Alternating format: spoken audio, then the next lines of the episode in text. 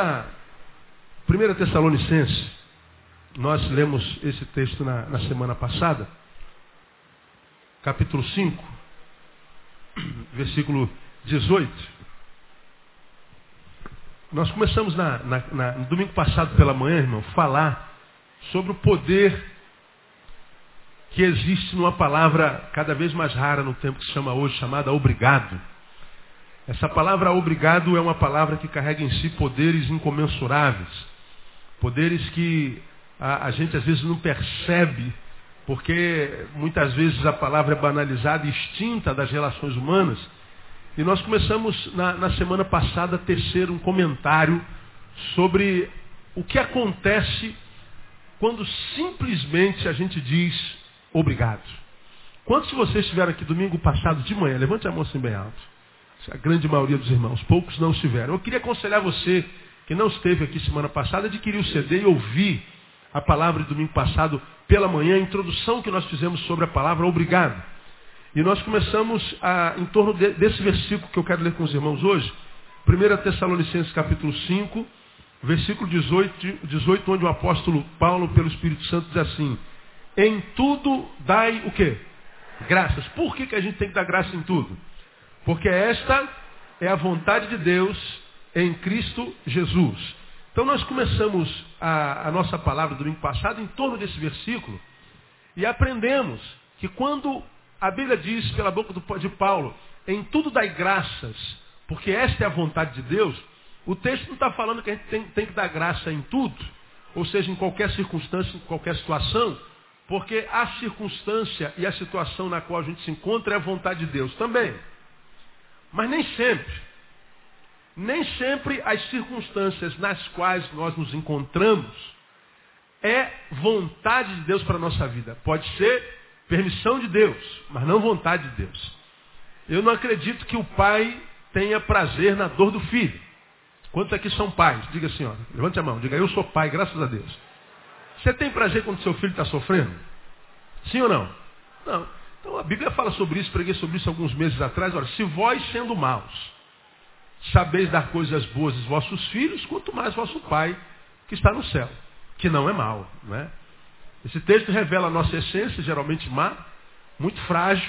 Se a gente quer mal, sabemos dar coisas boas aos nossos filhos e nos desdobramos para isso, fazemos o impossível para dar o melhor para eles, imagina vosso Pai que está nos céus. Então, não é vontade de Deus que, que, que a desgraça se cronifique na nossa vida, se torne uma doença crônica, que a dor seja uma realidade na nossa vida. Mas algumas vezes nossos filhos não andam segundo nossos ensinamentos, segundo a, a ética, a moral, não andam segundo a vontade do pai, vontade da mãe. E enquanto eles estão debaixo da nossa autoridade, muitas vezes porque eles pisam na bola, para que eles não sintam uma dor muito maior amanhã, o que, que nós pais fazemos hoje? Quem sabe? Dá uma apertada, dá uma lambadinha, não é? dá um puxão de orelha. Ou então tira alguma coisa que ele gosta muito, de modo que tirando o que ele goste muito, ele sinta muita falta, muita dor. Ele perceba o quanto ele perde quando não anda certo. E às vezes quando a gente disciplina nosso filho, nosso filho, no momento, num instante, fica com raiva da gente. Fica sem falar com você. Quando vai falar com você, fala atravessado. Vai conversar contigo, tu chama para conversar, fala por monólogo, sim, não, é, vou, fui, talvez, tá, ouvi, ok. Aí tu já sabe que quando a, a, o, o, discurso fica assim monologal, fica monólogo, né, fica a, uma só palavra, quase que um monólogo, então a gente já sabe que o filho está com raiva. E às vezes a gente é, é, é, obrigado a conviver com a raiva do filho porque a gente fez ele sentir dor, porque a gente disciplinou. Agora, quando a gente disciplina o filho, quem é pai de verdade, quem é mãe de verdade, quando a gente faz o filho sentir dor hoje para que ele não sinta uma dor maior amanhã, quando a gente dá uma disciplina do filho, dói mais no filho ou dói mais na gente? Dói mais na gente. Que nossos filhos não nos ouçam, não é? Mas que a verdade é quando você tem que dar uma chamada, quando você tem que brigar, quando você vê que seu filho ficou triste porque você deu uma apertada, quando você roubou a alegria dele, e a gente sai, que é para não sofrer junto. Mas a gente fez por amor. A gente gera dor por amor. Nós gostaríamos de não precisar de fazer. Mas fazer foi inevitável. Às vezes Deus faz isso conosco. Ele muitas vezes é, nos dá um puxão de orelha ou simplesmente nos deixa caminhar com a nossa própria perna. Deus não pesa a mão sobre a gente, mas quem sabe Ele tira a mão de sobre a gente. Ele diz, Neil, você quer viver carreira solo na vida? Quer, filho? Você quer botar a mão na tomada? É como a gente falar para a criancinha, filho, não bota a mão na tomada, filho. Porque o molequinho está caminhando, ele está engateando de cima de botar a mão, né? Ele quer botar a mão em tudo. Aí não bota a mão na tomada. E quando ele vai botar, tu bate na mão dele, ele tira.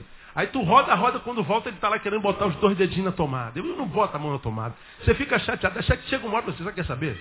Eu vou deixar de dar uma, uma tocadinha na tomada, que quem sabe ele, ele a, to, a tomada toca nele, e aí ele nunca mais quer tocar na tomada. E aí quando ele bota a mão na tomada, ganha um choque. Ah! Aí a gente vai lá dar, dar colo, tá vendo? Falei para você não botar a mão lá. Se ele pudesse raciocinar, Pô, como é que a senhora deixou eu botar a mão lá? Não tentei te impedir um monte de vezes, filho, mas você não me ouviu. Então, às vezes, só através da dor. Não tem jeito. Filho, escuta o que eu vou lhe falar. Quem aqui é filho de Deus? Levanta a mão diz, eu sou filho de Deus, graças a Deus. Escuta o que eu vou lhe falar. Se você está andando num caminho que não é de Deus, mais cedo ou mais tarde você vai cair e vai se machucar. Eu costumo dizer o seguinte, tomara que seja mais cedo, porque você ainda tem juventude, você ainda tem força, você ainda tem futuro para queimar na frente, você ainda tem capacidade de sonhar. Então tomara que seja mais cedo, porque alguns, quando acontece mais tarde, vai perceber que já não tem tanto futuro pela frente, não tem saúde, não tem a capacidade de sonhar, de se soerguer, de buscar de dentro em si força para voltar à vontade de Deus. Porque há, há, muitos caminhos que ao homem parecem bons, mas o fim deles conduz o que mesmo? A morte. Então se você é filho, escuta, mais cedo ou mais tarde, tudo que você tem quebra. E se tudo que você tem não quebrar, quebrado será você. De modo que tudo que você tem não representará nada na tua vida que você vai estar quebrado. Então é só questão de tempo. Aí você, filho rebelde, pode estar falando, pô pastor, está tá rogando maldição? Me, me responda a vocês mesmos, isso aqui é maldição não? Não, não é. Eu só estou falando sobre a lei da semeadura. Tudo que a gente semeia, a gente colhe. Então quem semeia fora do caminho, colhe fora do caminho. Quem, colhe, quem colhe fora do caminho só colhe espinhos. Então, tudo que acontece na vida de um filho que caminha longe, é que para alguns o espinho demora a crescer. E quando ele cresce, você já está velho. Aí quando cai, o espinho dói mais ainda. Para alguns, o espinho ainda está pequenininho, você é jovem. Quando você cai, o espinho machuca menos. Então o Senhor diz assim, olha, filho, antes de você quebrar, volta. Porque mais cedo ou mais tarde você vai quebrar. Foi como eu preguei alguns domingos atrás, falei sobre o ser humano, que quem sabe tem canudo, tem dinheiro, tem honra, tem casa, tem tudo. Ele diz, eu não preciso de Deus, ele vive como se ele fosse um amontoado de ossos, unidos por juntas e ligamentos, acoplado a esses ossos carne e impermeabilizado por pele. Ele acha que ele é só um punhado de ossos e carnes e peles e músculos. E vive como se não tivesse alma, como se não tivesse necessidade de, de, de, de ministração espiritual, como se ele não tivesse psique, como se ele não tivesse um lado espiritual nele que precisasse ser alimentado. Então ele vive como se fosse só um punhado de carne. Então, mais cedo ou mais tarde, essa carne adoece. Mesmo que não seja biologicamente, ela adoece, ela é carcomida por um vazio tão profundo, por uma carência existencial tão cósmica, tão grande, que muitas vezes não a cura. Se torna tarde demais. Porque nós não somos um punhado de corda de carne. A gente não precisa só de comida e de bebida, irmão. Isso é muito simples de entender. Então, nós não somos só um punhado de carne. Então, quando esse texto diz assim, em tudo dai graças, porque essa é a vontade de Deus em Cristo Jesus para você, não quer dizer que esta é a vontade se, se, se, se refere à, à situação dentro da qual você está. Não. A vontade de Deus para a sua vida é que você viva com ação de graças em qualquer circunstância. Quando está próspero, muito obrigado, Senhor. E quando você diz muito obrigado, Senhor, você está dizendo, eu sei que essa prosperidade é produto da tua graça na minha vida. Então, eu não posso me soberbecer achando que sou eu quem fiz isso. Porque você sabe que a soberba precede o quê? A queda. Então, quando a gente prospera, a gente tem que dizer obrigado, Senhor, porque a, a, o obrigado, a ação de graças, me impede de me soberbecer. Portanto, me livra de quedas.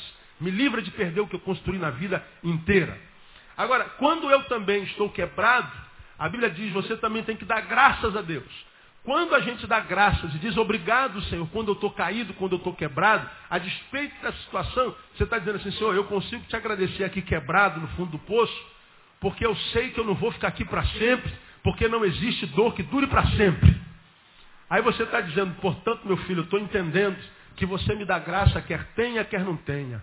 Quer vença, quer perca. Eu estou vendo que você me adora independente das circunstâncias que te circundem. Portanto, você é livre das circunstâncias. Então você está pronto para ser próspero e prosperado e abençoado pela minha vida no nome de Jesus. Então, ação de graças é uma coisa muito legal. Aí eu comecei na, na, no domingo passado mostrar o poder da ação de graças na nossa vida, o poder desse muito obrigado na nossa vida. E aí nós fomos a Salmo de número 50. Vamos a Salmo número 50, que é lá que eu quero ficar nessa manhã também, uh, mais uma vez. Salmo de número 50. Aí nós aprendemos no domingo passado que o poder da ação de graça traz em nós alguns benefícios. Primeiro, foi o que nós estudamos domingo passado. O, o obrigado, a ação de graças, nos dá garantia de que as nossas orações serão respondidas. Quando eu digo obrigado, quando obrigado faz parte da minha vida, quando eu sou um homem tomado pelo espírito de gratidão e dou graças em tudo, essa gratidão gera em Deus alegria em me abençoar e ouvir minhas orações. Porque uma das maiores frustrações que alcançam o coração da maioria dos crentes é o fato de orar e não ter respostas às orações. E quem ora, ora, ora e não vê respostas da boca de Deus, para de orar. Porque a gente tem a sensação de que está falando sozinho. Não é? Por que, que os crentes oram tão pouco? O crente fala muito de oração, faz campanha de oração, diz que sobe monte para orar, faz jejum de oração, mas é só no, só no discurso. No dia a dia, o crente ora muito pouco, é só você olhar para a sua vida de oração. Por que, que a gente ora pouco? Porque a gente acredita pouco na oração. Por que, que a gente acredita pouco na oração? Porque as respostas nem sempre vêm. Se vem, a gente não percebe. Agora, o que, que ação de graças faz na nossa vida? Veja aí, nós estudamos domingo passado, versículo 14.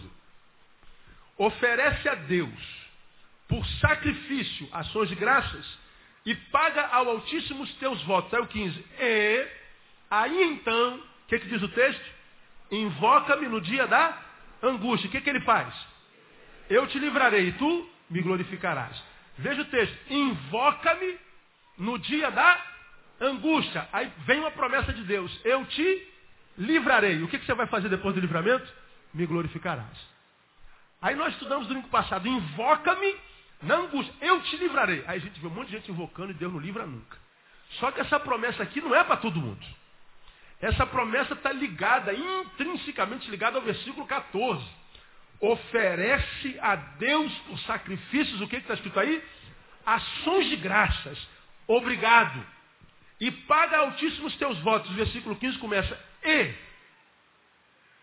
em consequência disso, ou seja, da tua capacidade de me oferecer sacrifícios e ações de graças, você vai me invocar e eu vou te livrar e você vai me glorificar.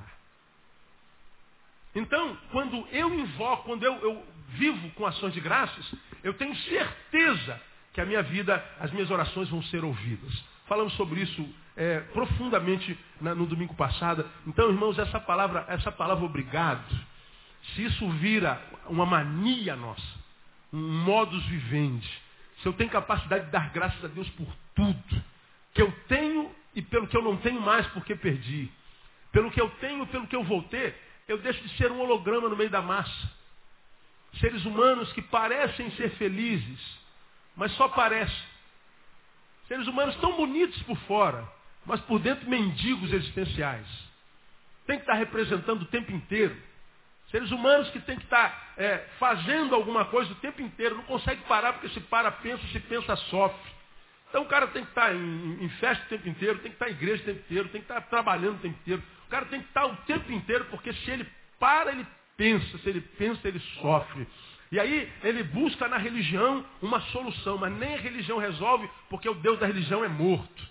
O Deus que resolve nossos problemas é o Deus do relacionamento, irmão. E esse relacionamento vem através de ações de graças. Agora hoje eu quero avançar. O que, que o obrigado faz na nossa vida ainda? O poder da ação de graças faz na nossa vida. No mesmo capítulo 50, versículo 23, que é o último versículo. Vê o que está escrito lá. Aquele que oferece por sacrifício ação de graças, ou ações de graças, o que, que ele faz? Me glorifica. E aquele que bem ordena o seu caminho, o que, que Deus vai fazer? Eu mostrarei a salvação de Deus. Olha, olha, vamos, pensar essa palavra aqui um pouquinho.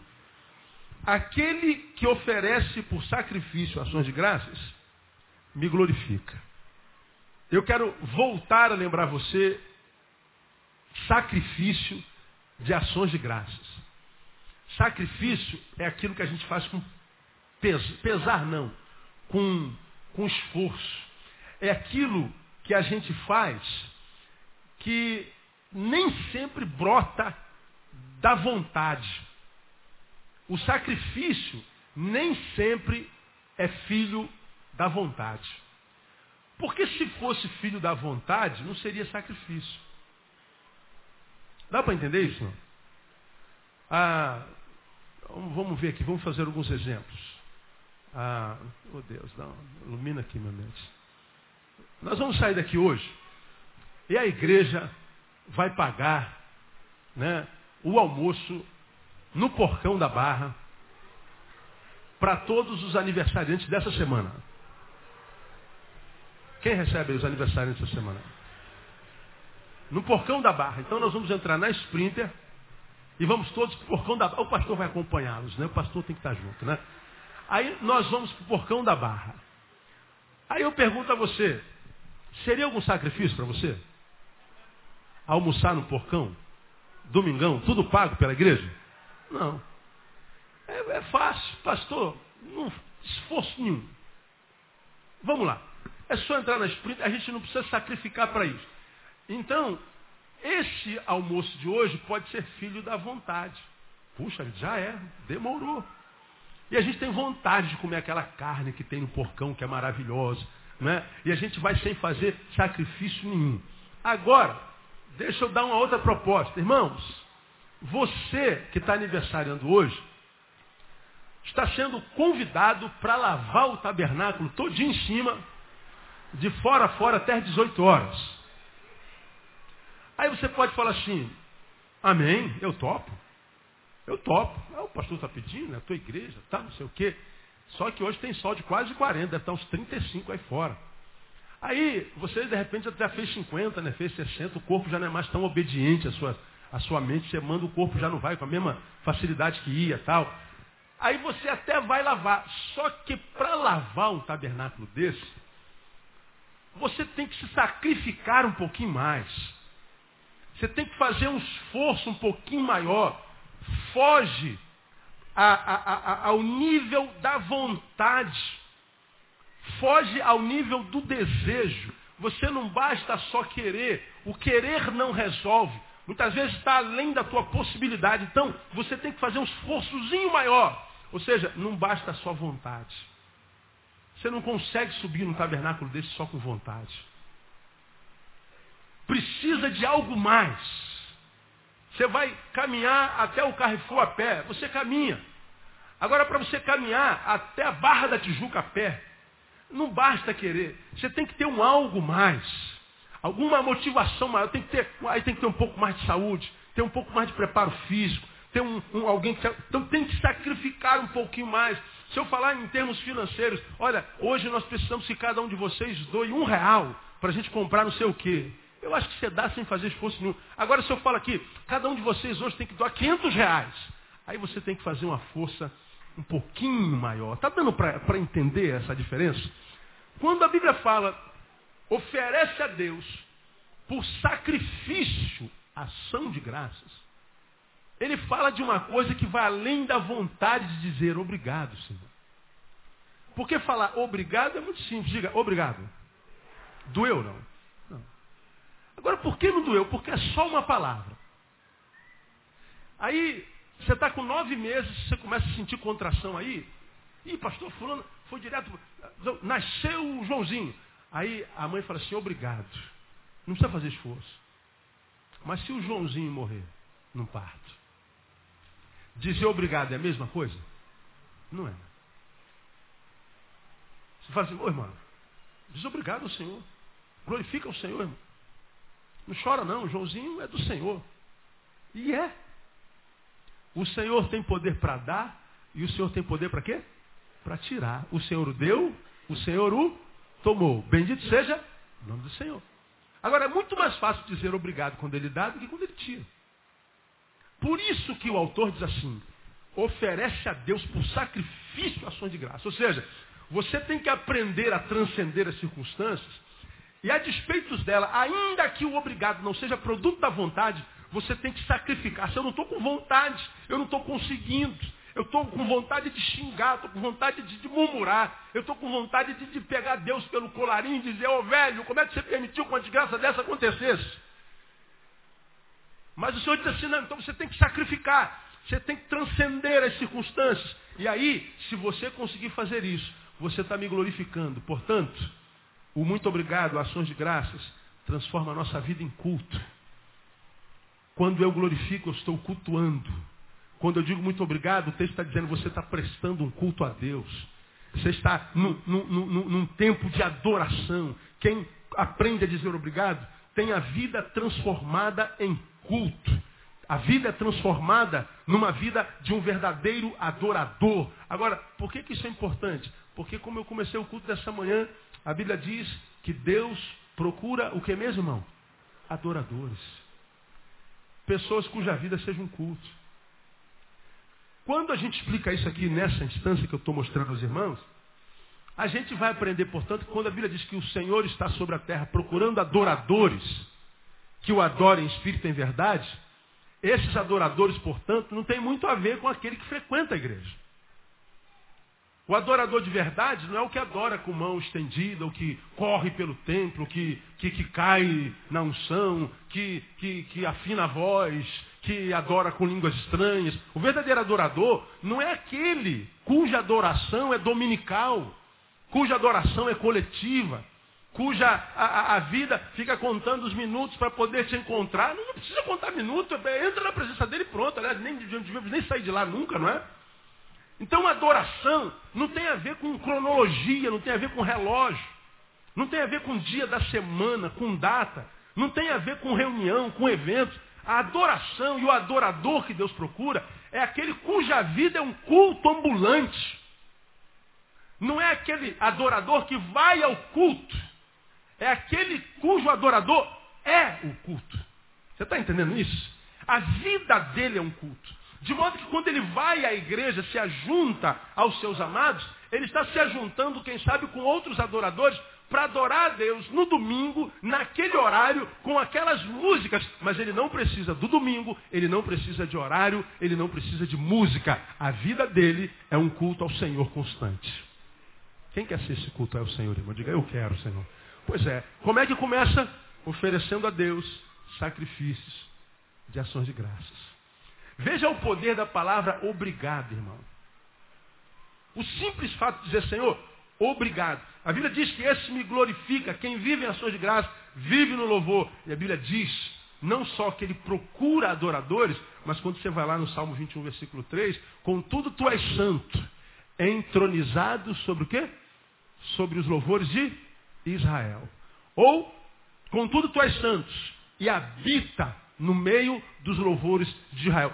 Se a minha vida é um culto ambulante, se a minha vida é um sacrifício de louvor, se a minha vida é uma adoração, esse texto está dizendo, o Senhor habita em mim, de fato, de verdade, não através do, do discurso, do blá blá blá, do, tatatá, do reteté. Deus vai caminhar comigo, eu viro a casa favorita de Deus. Deus transforma meu corpo em, em templo. Então, se você quer ter Deus continuamente do seu lado, anda com gratidão. Aprenda a dizer obrigado. Anda, vive em ações de graças, em louvor.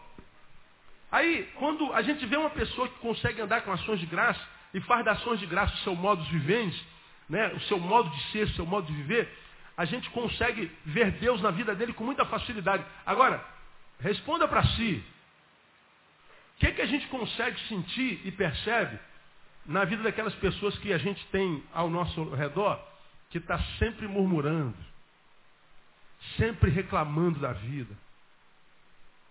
Toda vez que conversa com um cabra, como é que está a vida, irmão? Ele vai falar da vida dele, mas sempre da área que está faltando alguma coisa.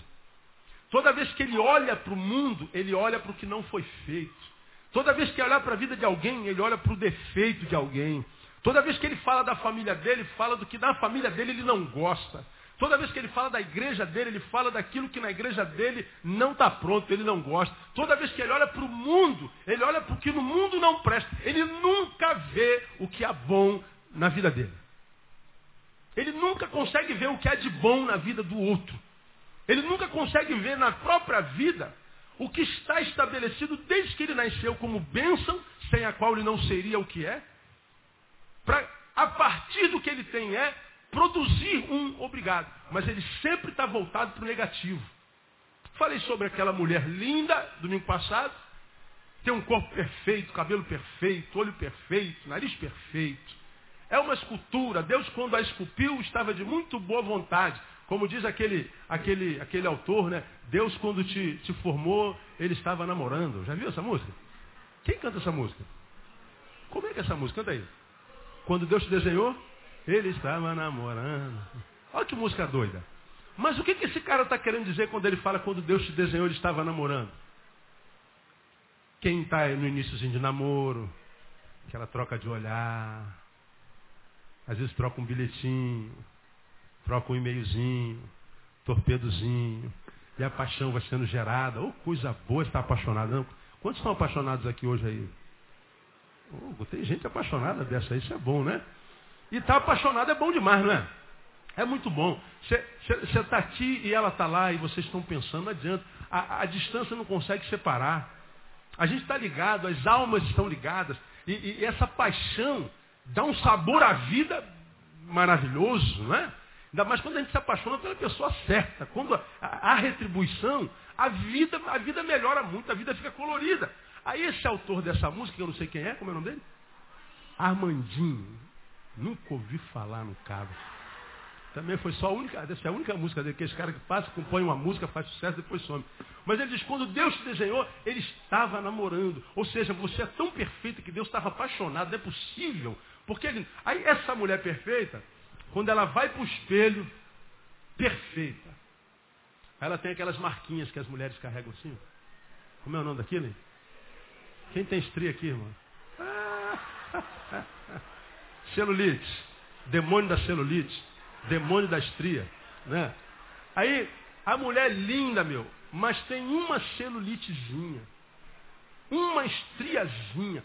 Aquela estriazinha exerce um poder na vida daquela mulher infinitamente maior do que aquele 1,70m de corpo perfeito que ela tem.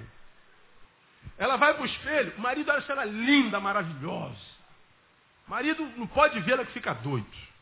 Mas toda vez que ela vai para o espelho, marido, olha essa celulite aqui, marido.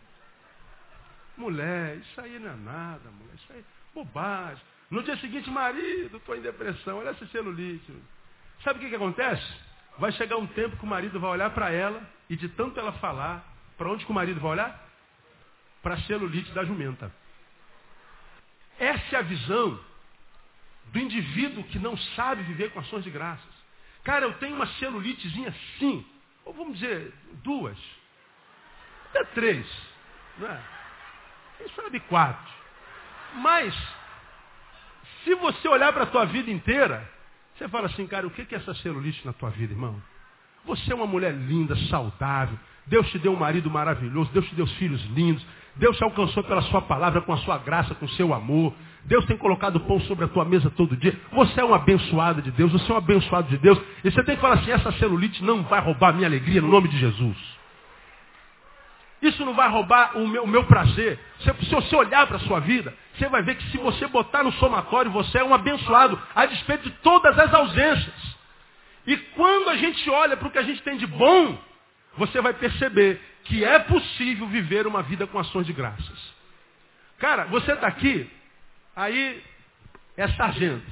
Oh, não aguento mais esse salário desgraçado de sargento, salário de fome. O governo não valoriza os militares. Aí a gente reclama do salário de sargento. Agora tem um monte de cabo atrás de você. Fala assim, poxa, sargento, se eu ganhasse salário de sargento, eu ia dar um culto de ação de graças. Eu ia, ah, meu Deus do céu, o senhor não tem noção, ia fazer uma viagem para o exterior. Eu ia comprar um carro zero, porque o salário de sargento é uma benção. Agora o meu, o meu sargento, meu salário de cabo é uma desgraça. Aí o soldado fala assim, ah, cabo, se eu tivesse o teu salário de cabo, você não tem noção, eu ia comprar um carro zero, eu ia dar uma churrascada para todo mundo, eu ia, celebrar, eu ia estar feliz da vida. Não é?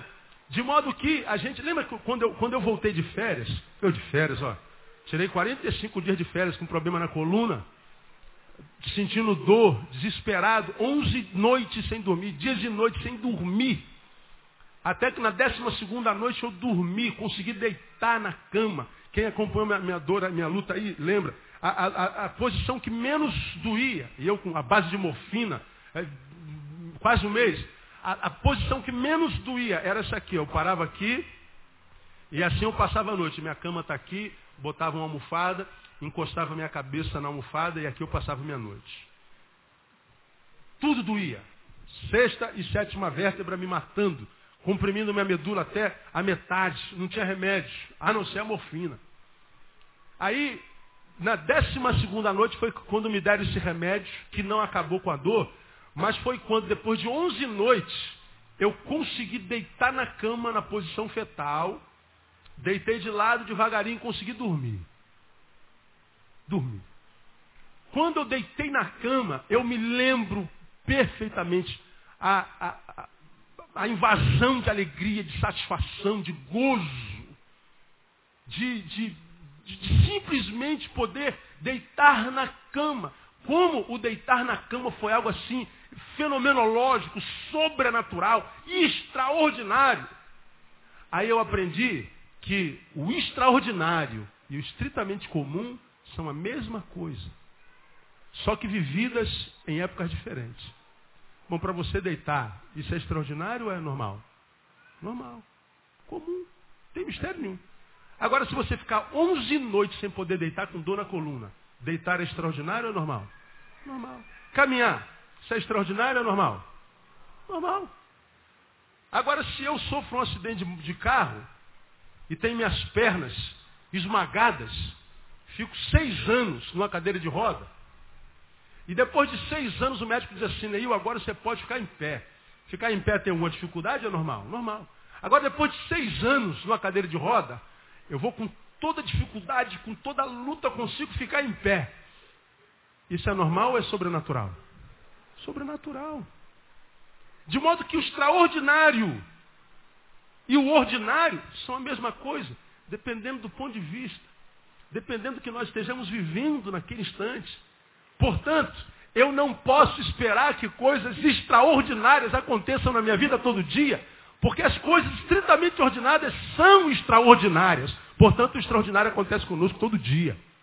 Você está aqui, não casou, irmã. Aí fala assim, eu sou uma infeliz mesmo, pastor. Deus não me ama. A vida me virou as costas. Eu não valho nada, porque eu não tive privilégio de casar. Eu sou miserável. Mas você não consegue reconhecer que está só esses anos todinho e nunca te faltou nada.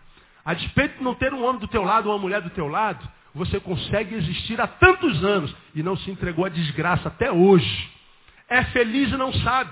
Só que você não consegue se ver num outro ponto de vista e dizer, caramba, Deus tem me guardado. Quantas vezes, como já preguei aqui muitas vezes atrás, a gente fica esperando uma bênção durante 20 anos. Orando por uma bênção, Senhor, me dá essa vitória, me dá essa vitória, me dá essa vitória. Ó oh, Deus, eu não posso viver sem essa vitória. Deus, quando essa vitória vier, Senhor, essa vitória. A gente fica preso na necessidade daquela vitória. E está orando sobre aquela vitória 20 anos. Aí não percebe que por essa coisa que você ora 20 anos, se ora 20 anos, ela ainda não chegou. E a despeito de não ter chegado, você já conseguiu viver 20 anos sem ela. E você vive dizendo que não pode viver sem essa coisa. Ora, se você diz que não pode viver sem essa coisa, e já viveu há 20 anos sem ela, quem foi que sustentou a tua vida? Deus. Então, vem a coisa ou não vem a coisa, você tem que dizer, Senhor, Louvado seja o teu nome, Pai. Eu vou continuar esperando, porque eu imaginei que não pudesse ver sem essa coisa, mas sem essa coisa vivi 20 anos. E se vivi, foi o Senhor que me sustentou. Jeová girei na nossa vida, irmão. E aí, quando a gente oferece a Deus por sacrifício, ações de graças, a nossa vida é transformada em culto, porque a gente está adorando ao Senhor com obrigado. Como eu falei domingo passado, se eu não me engano, o diabo, ele vai tentando roubar a nossa esperança, a nossa alegria, nossa capacidade de sonhar, nossa capacidade de crer que o futuro vai ser melhor que o presente.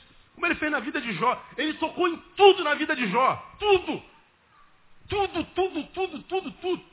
Tirou os filhos, tirou a família, tirou os bens. Por último, tirou a saúde, depois tirou a mulher. Que disse, meu, meu amor, meu amor, não Jó, meu marido, você já perdeu tudo que tinha e o que não tem. Amaldiçoa logo esse maldito desse Deus e morre. Como quem diz, não vale a pena servir a Deus sem receber nada dele. Aí Jó fala assim, meu amor querido, como fala qualquer doida, assim falas tu. Receberíamos o bem de Deus e não receberíamos o mal? Nu saí do ventre de minha mãe. Nu tornarei para lá. O Senhor o deu, o Senhor o tomou. E ele diz o quê? Bendito seja o nome do Senhor. Ele está dizendo, Senhor, muito obrigado pelo que está fazendo na minha vida. A mulher não entende, os vizinhos não entendem, ninguém entende, de repente nem você entende, mas Satanás entende. Eu fiz aqui uma, uma, uma brincadeira, mas que na verdade é verdade. Satanás tocou em tudo imaginando que Jó ia murmurar, imaginando que Jó ia parar de dizer obrigado, que a vida de Jó ia acabar o culto na vida dele, que Jó ia ser rebaixado de adorador para murmurador. Satanás entendeu que Deus perderia Jó, acabaria o culto que ele recebia na vida daquele homem todo dia. E Deus então permite que Satanás toque em tudo. Quando ele toca em tudo, Satanás fica com aquela cara de deboche, como quem diz, ah, agora ele vai murmurar. E Jó diz assim, louvado seja o nome do Senhor. Aí vem a pressãozinha do inferno contra Satanás. Ô mestre, pô, e aí? Cara está adorando ainda, tu já tocou em tudo, o cara está adorando. Tu vai vencer ou não vai? E o homem está adorando. E imagina os demônios, pô, mestre, pensei que isso era o cara aí. E aí? O cara está tá rindo ainda, o cara está cultuando, o cara está cantando. O cara está dizendo que quer conhecer mais a Deus, o cara está perdendo até a mulher, perdeu saúde, está dizendo que se for para o inferno vai adorando. Como é que é? Satanás devia ter ficado bolado. Eu falei, meu Deus, eu não sei mais o que fazer para esse homem murmurar. Eu não sei mais o que fazer para esse homem acabar o culto na vida dele. Como Satanás não tinha mais o que fazer, Satanás percebeu que na vida de Jó ele perdeu de vez.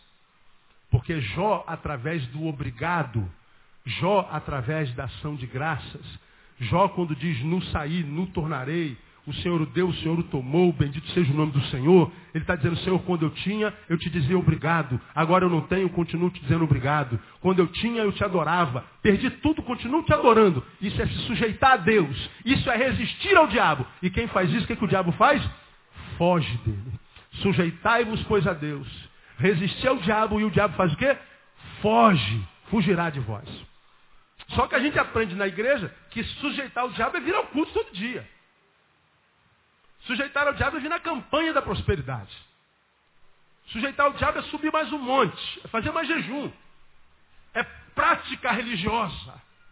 Sujeitar a Deus tem a ver com o que eu faço. Não. Sujeitar a Deus tem a ver no que eu me torno.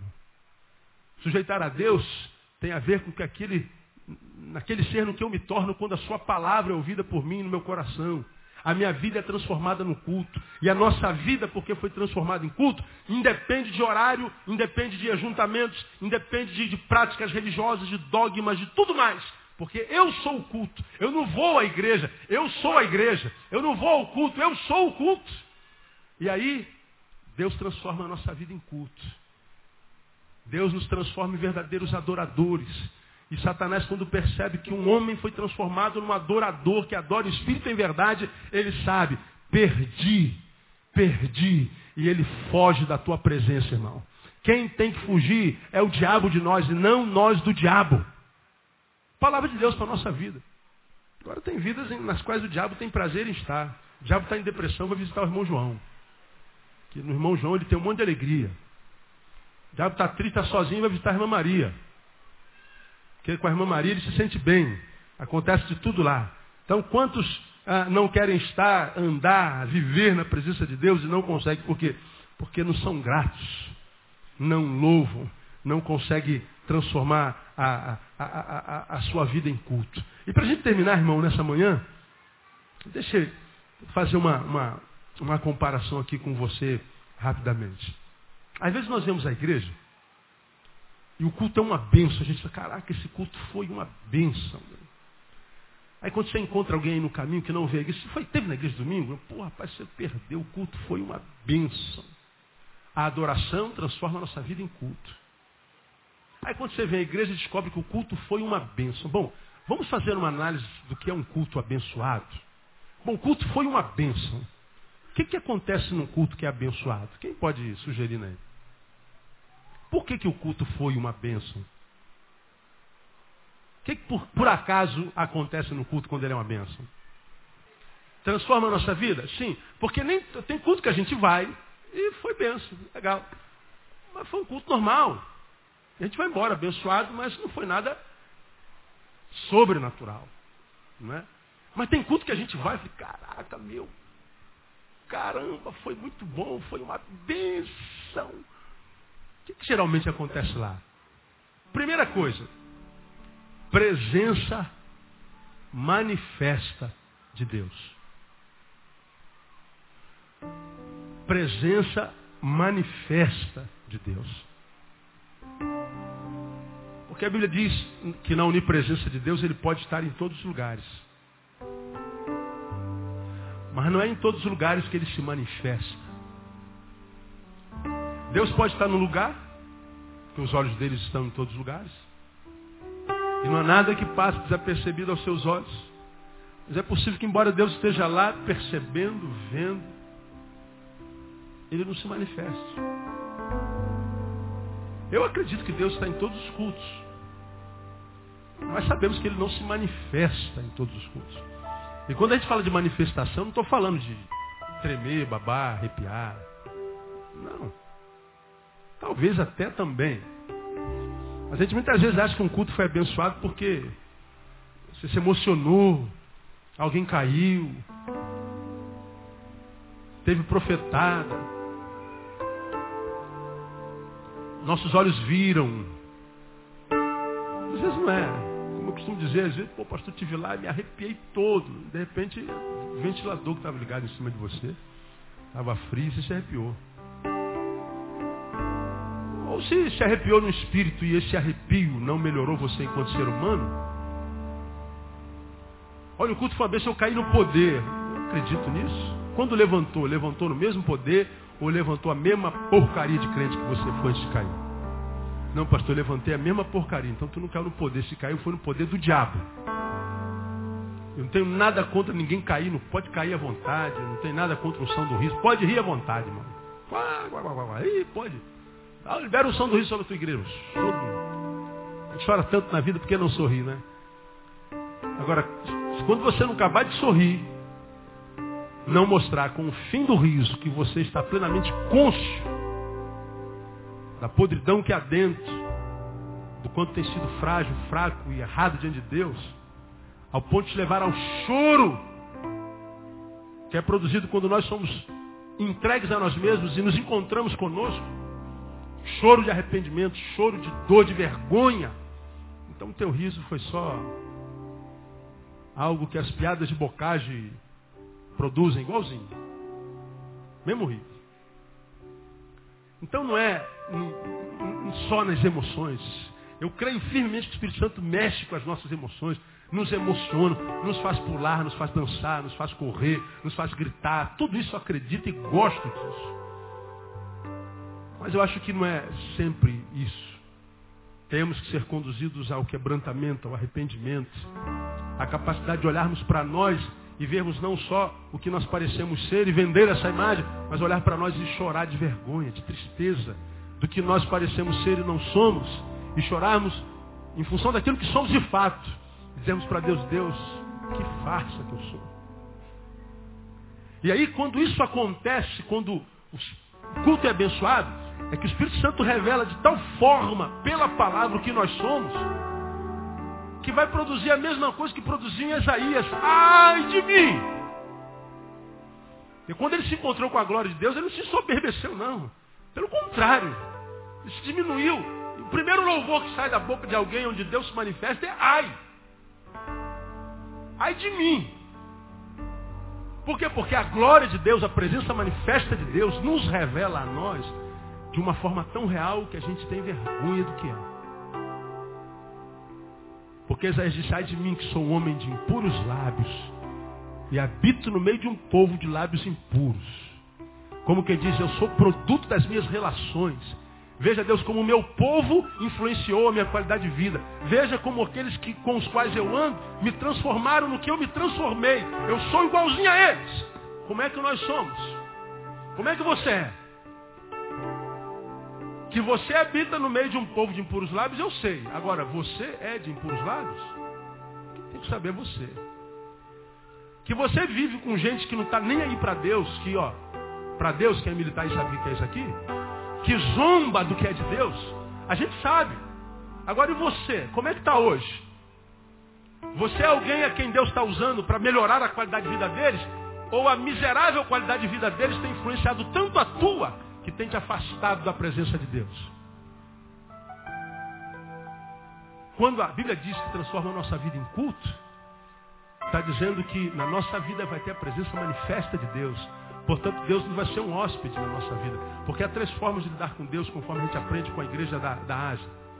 Esse que estou à porta e bate. Se alguém abrir, o que, que ele faz? Ele entra. Ele só entra? O que, que ele faz mais?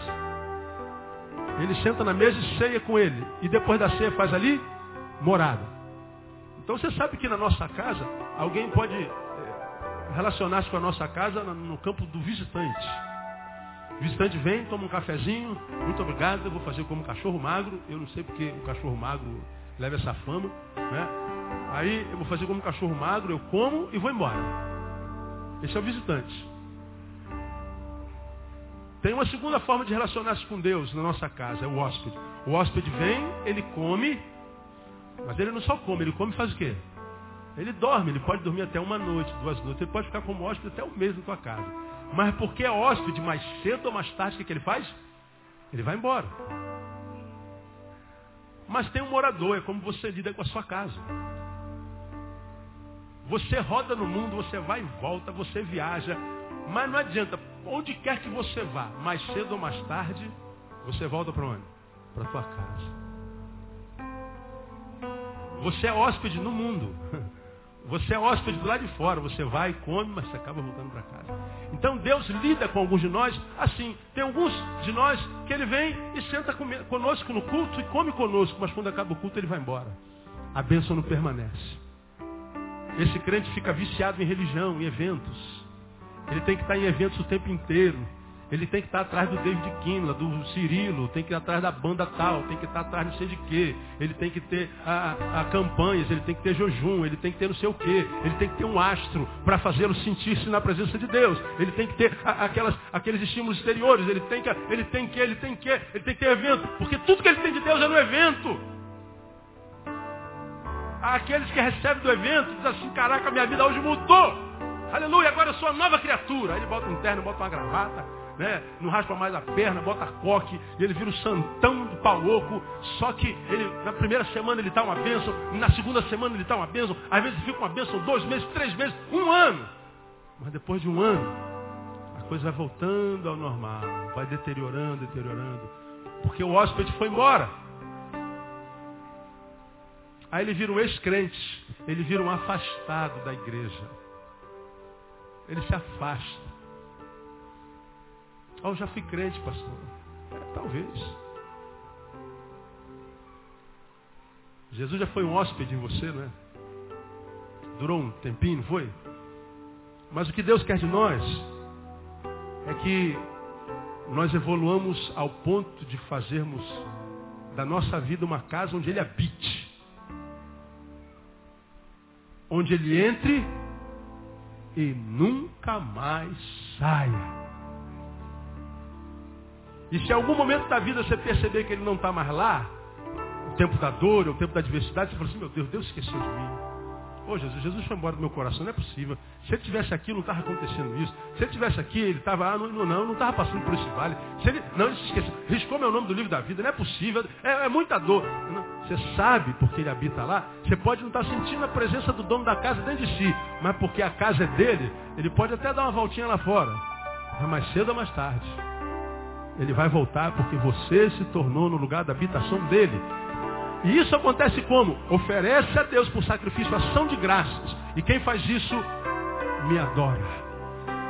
O obrigado transforma a nossa vida em culto, portanto, em morada do Altíssimo. Aí você vai ter aquilo que eu tenho falado aqui constantemente. A bênção da longevidade. Permanece para sempre. Não vai se sentir como esse crente que uma hora está dentro do fogo, outra hora está dentro do gelo dia está bem, dia está mal. E acontece com todo mundo. Se um dia eu estou bem, um dia eu estou mal, estou normal. Todo mundo é assim. Agora, como é que você se comporta quando está bem e quando está mal? Aí é que faz a diferença entre o que serve a Deus e o que não serve a Deus. Então, o que o Senhor quer é habitar, irmão. Se abrir o coração, entra o seio e faço nele morada. Como recitei domingo passado, aquele que habita no esconderijo do Altíssimo, o que, que acontece? A sombra do Onipotente descansará. Quem é que descansa na sombra do Onipotente? Aquele que habita no esconderijo de quem? Do Altíssimo. Não trata Deus como hóspede também. Eu entro na presença de Deus, saio da presença de Deus. Volto à presença de Deus, saio da presença de Deus. Domingo eu estou na presença de Deus, sábado à noite eu estou longe da presença de Deus. Quando eu estou lá na juventude, presença de Deus. Quando eu vou para o namoro, eu saio da presença de Deus. Aí ele está dizendo assim, filho, você não vai descansar nunca. A chapa está quente, é verdade, mas você não vai ter a sombra do Altíssimo. Você não vai ter a cobertura das asas do Altíssimo. O fogo vai te queimar. Porque a bênção da sombra do Altíssimo, do descanso da sombra do Altíssimo, é para quem habita no esconderijo do Altíssimo. Ele é morador de lá. Ele não é hóspede lá. Ele não é visitante lá. Ele é morador. E como eu falei, e eu sei que essa palavra abençoou um bocado de gente que eu recebi muito torpedo, a descansar a sombra do, do onipotente. Ora, se há sombra, é porque há o, ele está lá. Porque se o sol está quente, eu descanso a sombra de alguma coisa, só existe sombra na presença. Então, se ele está dizendo, eu vou descansar a sombra do onipotente, está dizendo que o onipotente está presente e as suas asas, as suas mãos estão sobre mim de modo que quem descansa à sombra do onipotente tem onipotente do lado dele o tempo inteiro. E quem tem onipotente do lado dele pode vir o diabo, pode vir o capeta, pode vir a dor, pode vir a luta, pode vir o raio que o parta. Porque você vai descansar debaixo da sombra do onipotente. Porque você habita no esconderijo do Altíssimo. Isso é a palavra de Deus para o nosso coração. Aleluia.